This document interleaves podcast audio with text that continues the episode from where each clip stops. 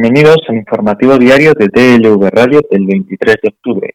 Hoy, el juez que investiga la gestión de Podemos ha archivado la causa por presunta administración desleal de la denominada Caja de Solidaridad de la Formación atribuida al diputado y portavoz Rafael Mayoral por el exabogado de la formación José Manuel Caldente. En un auto, el titular del Juzgado de Instrucción 42 de Madrid, Juan José ya expone que los hechos descritos no resultan incendiariamente expositivos de una presunta administración desleal del numerario del Fondo de Solidaridad de Podemos por parte de Rafael Mayoral Pérez, por lo que archiva la causa. Se trata del segundo archivo que acuerda el juez en las últimas semanas tras la parte relativa a los contratos con la consultora ADB Europa, en el auto contra el que cabe recurso, el magistrado expone que ningún indicio existe de dicha asociación que desarrolle la actividad para que fue constituida, ni tampoco, por tanto, que dichas cantidades recibidas de Podemos, viendo provenir de la Caja de Solidaridad, no sean sino para llevar a efectos dicha actividad.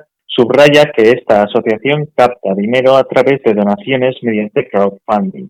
Para el juez no resulta anómalo o extraño que el numerario de la Caja de Solidaridad sea destinado a fundaciones o movimientos cercanos al partido o integrados de la formación que desarrollen actividades propias de las contempladas como subvenciones por dicha Caja de Solidaridad. La causa ahora archivada refiere a uno de los hechos llevados ante el juez por Caldente, quien atribuyó a Rafael Mayoral la responsabilidad sobre el dinero de la citada Caja de Solidaridad y detalló que este fondo podría haber pagado 50.000 euros a 404 Comunicación.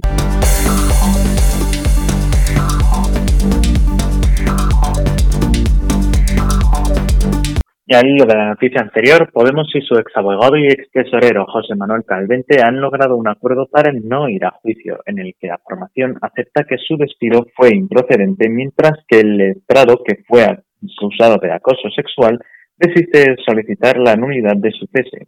El acuerdo se alcanzó en un acto de conciliación previo al juicio que se iba a celebrar en el Juzgado de lo Social número 10 de Barcelona para dirimir este contencioso laboral, raíz de la demanda interpuesta en enero por Calvente tras ser despedido. Según han explicado fuentes conocedoras del acuerdo, el letrado, que inicialmente exigió una indemnización de 400.000 euros, recibirá tras este pacto un finiquito de menos de 30.000 euros netos. En su día, Podemos explicó que tomó la decisión de cesar a Calvente como delegado de protección de datos tras haberle abierto un expediente por acoso sexual y laboral a una compañera, aspecto que negó el letrado. En verano, la titular del juzgado de instrucción número 32 de Madrid, Rosa María Freire, acordó el sobreseguimiento provisional de diligencias abiertas tras la imposición de una querella por parte de la abogada de Podemos, Marta Flor, contra José Manuel Calvente por supuesto acoso sexual y laboral, hostigamiento, coacciones y lesiones. En un comunicado remitido a Europa Press, Calvente ha destacado que denunció a Podemos por la nulidad de su despido y vulneración de derechos fundamentales, reclamando subsidiariamente la improcedencia del mismo por no existir causas alegadas en la carta de despido. Ello se unía a la indemnización por vulneración del derecho al honor contra algunos dirigentes del partido, al sostener que le acusaron falsamente de acoso sexual.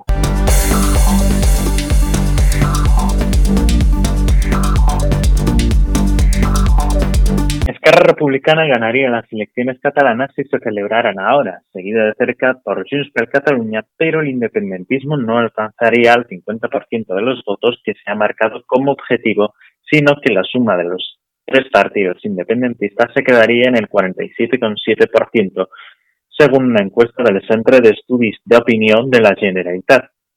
La encuesta sitúa a Esquerra Republicana como la primera fuerza en el Parlamento con entre 35 y 36 escaños, un 23,4% del voto, y en segundo lugar se situaría Junts per Catalunya con 31 a 32 diputados y el 19,4% de los apoyos y la tercera posición sería para el PSC con 24 a 25 escaños y Ciudadanos podría llegar a perder 20 diputados y se quedarían con entre 16 y 17.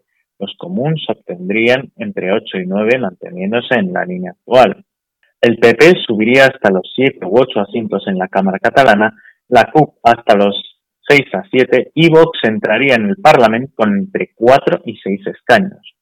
Pese a no alcanzar el 50% de los votos, la suma de los tres partidos independentistas volvería a lograr la mayoría absoluta tanto en la horquilla baja de la estimación como en la alta, aunque también se abriría una mayoría alternativa sumando los escaños de Esquerra, PSC y los comuns en su estimación más alta, que daría 70 diputados, superando por dos la mayoría absoluta situada en 68.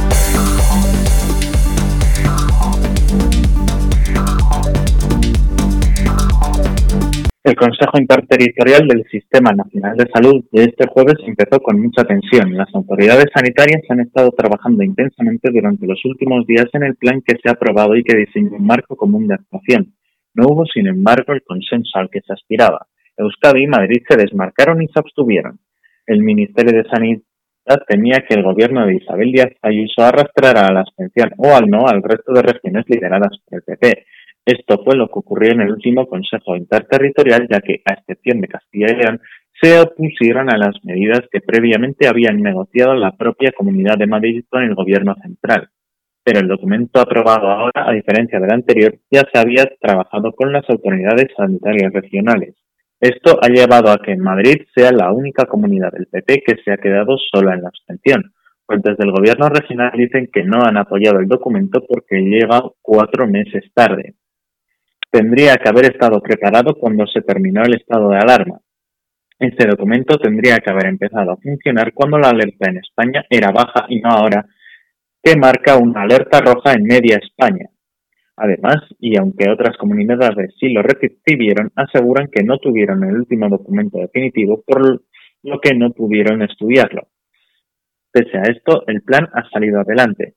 También hubo un apoyo mayoritario al toque de queda, Castilla-La Mancha lo pidió formalmente en todo el país y, según fuentes conocedoras de la decisión, uno de los motivos que le llevaron a ello es que la transmisión comunitaria descontrolada de Madrid les ha afectado muy negativamente hasta el punto que tiene un riesgo muy alto, como Castilla y León. Esta última incluso ha criticado al gobierno porque haya aplazado la decisión sobre el toque de queda. Allí comenzará mañana a partir de las 9 o 10 de la noche. Otras comunidades como Valencia o Andalucía para Granada plantarán a partir de las 12 y 11 respectivamente. En este punto, Madrid tampoco estuvo en la línea de la mayoría. El consejero de Sanidad, Enrique Rizo Escudero, fue el que lo puso sobre la mesa. Un toque de queda para todo el país a partir de medianoche y al que quieren recurrir sin el estado de alarma. Hubo diferentes voces sobre esto, pero varias autonomías confirman que esto no sería suficiente para la situación en la que hay en la capital.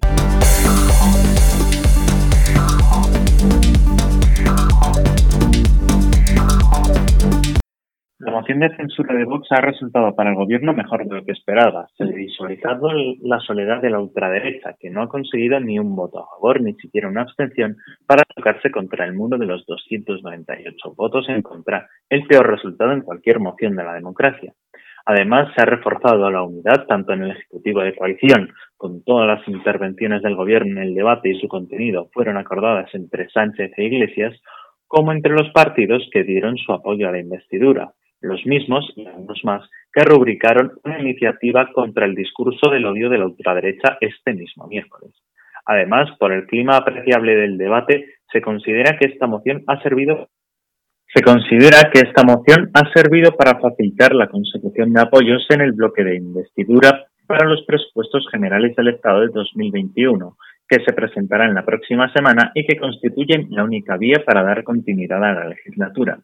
La sorpresa también para el gobierno ha sido el posicionamiento del líder del PP, Pablo Casado. Distintos dirigentes, sea del PSOE o de Podemos, afirman que les ha sorprendido no tanto por votar en contra de la moción, sino por el contenido de su discurso, marcando más claramente que nunca las diferencias con Vox. Reconocen además que Casado ha efectuado un discurso potente. Esperamos que sea un punto de inflexión, comentó al diario público una destacada dirigente del PSOE que, sin embargo, no ocultó que hay que esperar a que ese discurso se concrete en hechos y se inicie una negociación sobre la renovación del Consejo General del Poder Judicial y del resto de instituciones pendientes de cambio.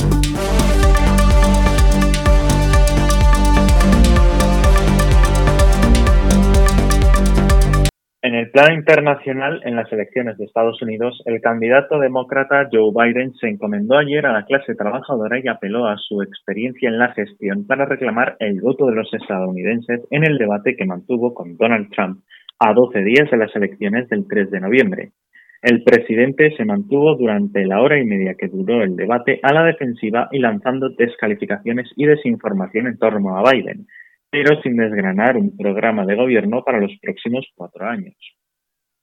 Trump se presentó con su balance de estos cuatro años, especialmente, según lo dijo, en un terreno económico y rehusó hacer cualquier autocrítica, especialmente en cuanto a su pandemia. De hecho, tanto defendió su labor en este tema que pese a los 220.000 muertos que le echó en cara a Biden, que hasta en un momento llegó a afirmar que la vacuna ya está lista, aunque luego admitió que están a la espera de que terminen los ensayos. Junto a esto, no cesó de verter sobre Biden todo tipo de acusaciones sin pruebas ni base ninguna.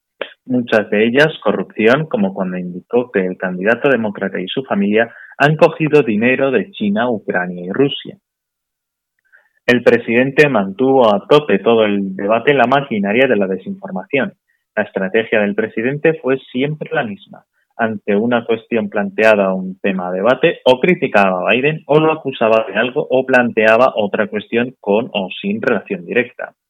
A menudo tiró de recursos rocambolescos, como cuando, para atacar el plan de transición ecológica de Biden, llegó a asegurar que dicho plan implicará reformar los edificios para hacer que tengan las ventanas más pequeñas, incluso que no tengan ni ventanas, ante lo que Biden tuvo hasta que reírse. Entre tanto, el demócrata, en los dos minutos sin posibilidad de ser interrumpido en los que cada candidato empezaba cada cuestión tratada de ir detallando su gobierno, que siempre, para cual fuera el tema, lograba engarzar con la clase trabajadora de Estados Unidos. Si se hablaba del virus, porque esa clase es la que más se está muriendo. Si era de su propuesta sanitaria, porque prometió extender el Obamacare, con una opción de seguro médico público para que todo el mundo tenga derecho a una salud asequible, sobre todo aquellos que se han quedado sin trabajo o que no pueden pagar un seguro privado. Si se trataba de su plan de transición ecológica, porque éste generará muchos miles de empleos bien pagados y por eso hasta los sindicatos lo apoyan, exclamó mirando a cámara, es decir, a los ojos del ciudadano. El debate de ayer tuvo lugar a 12 días de las elecciones presidenciales del 3 de noviembre. Fue mucho menos bronco y agresivo que el anterior, que ambos candidatos fue mucho menos bronco y agresivo que el anterior que ambos candidatos realizaron en Cleveland, Ohio, el 30 de septiembre, en parte por los cambios en el formato del programa que incluía tiempos sin posibilidad de ser interrumpido y porque existía la posibilidad de cortar el micro si alguien no cumplía una norma o se excedía de su tiempo. Con todos los temas que se abordaron fueron en esencia los mismos que entonces y con el mismo resultado y los mismos mensajes.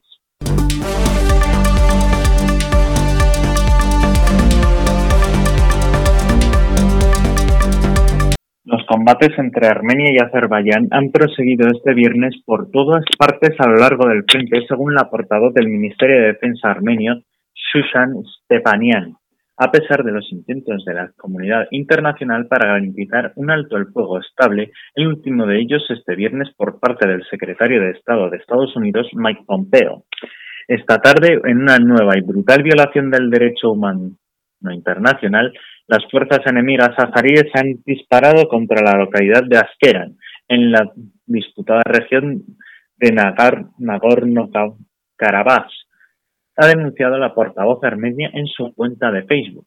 Pompeo tiene previsto reunirse con el ministro de Exteriores azeri, Yeihun Mayramov, y su homólogo armenio, Zorav Nakashkanian, para intentar desentrañar la complicada situación existente sobre el terreno, indicó el secretario de Estado estadounidense en una rueda de prensa este miércoles.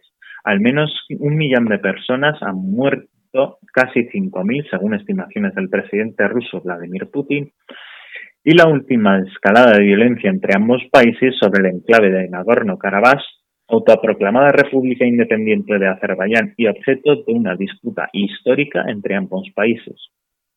Este territorio forma parte oficialmente de Azerbaiyán, pero tiene mayoría de población armenia, y está bajo dominio armenio desde el final de la última guerra, en la que las fuerzas armenias se hicieron con el control de además varios distritos azaríes colindantes.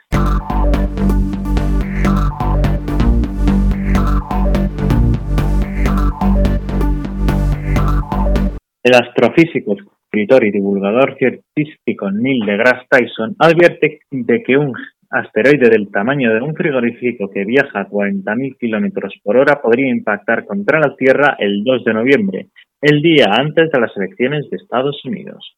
Después de ese preocupante anuncio, Neil deGrasse Tyson asegura que en este momento hay un 0,41% de posibilidades de que entre en nuestra atmósfera, pero no es lo suficientemente grande como para causar daños. Si el mundo se acaba en 2020, no será culpa del universo.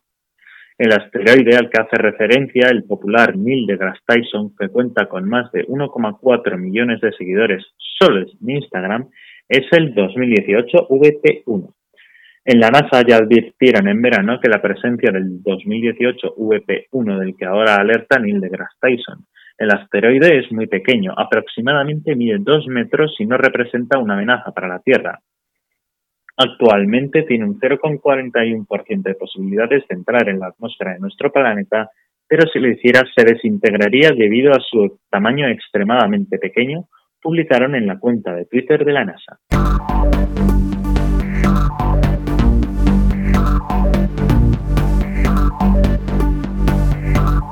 En deportes, mañana Barcelona y Real Madrid se enfrentan en el último clásico de este extraño 2020. Lo harán a puerta cerrada, pero tendrá todo el sabor de siempre y muchísima tensión en los dos equipos.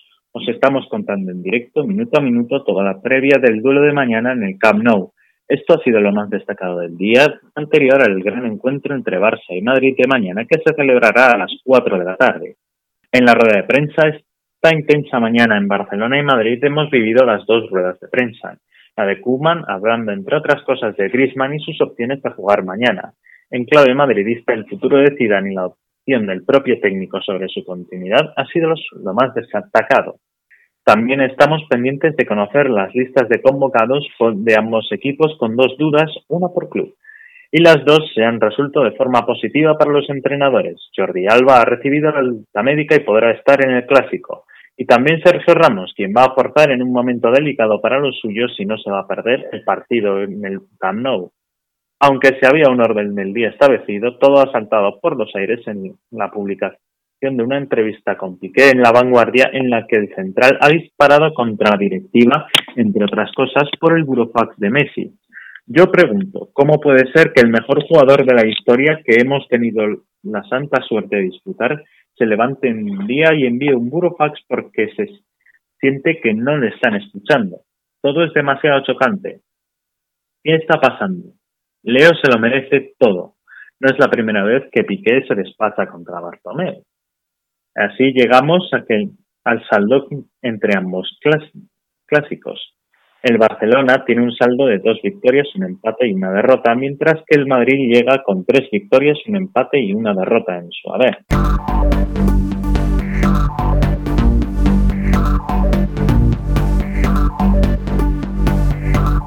Y en la predicción meteorológica, un frente atlántico se acercará a la península, dejando los cielos nubosos o cubiertos en el oeste de Galicia con precipitaciones más intensas de la tarde que podrían ser localmente fuertes o persistentes a últimas horas.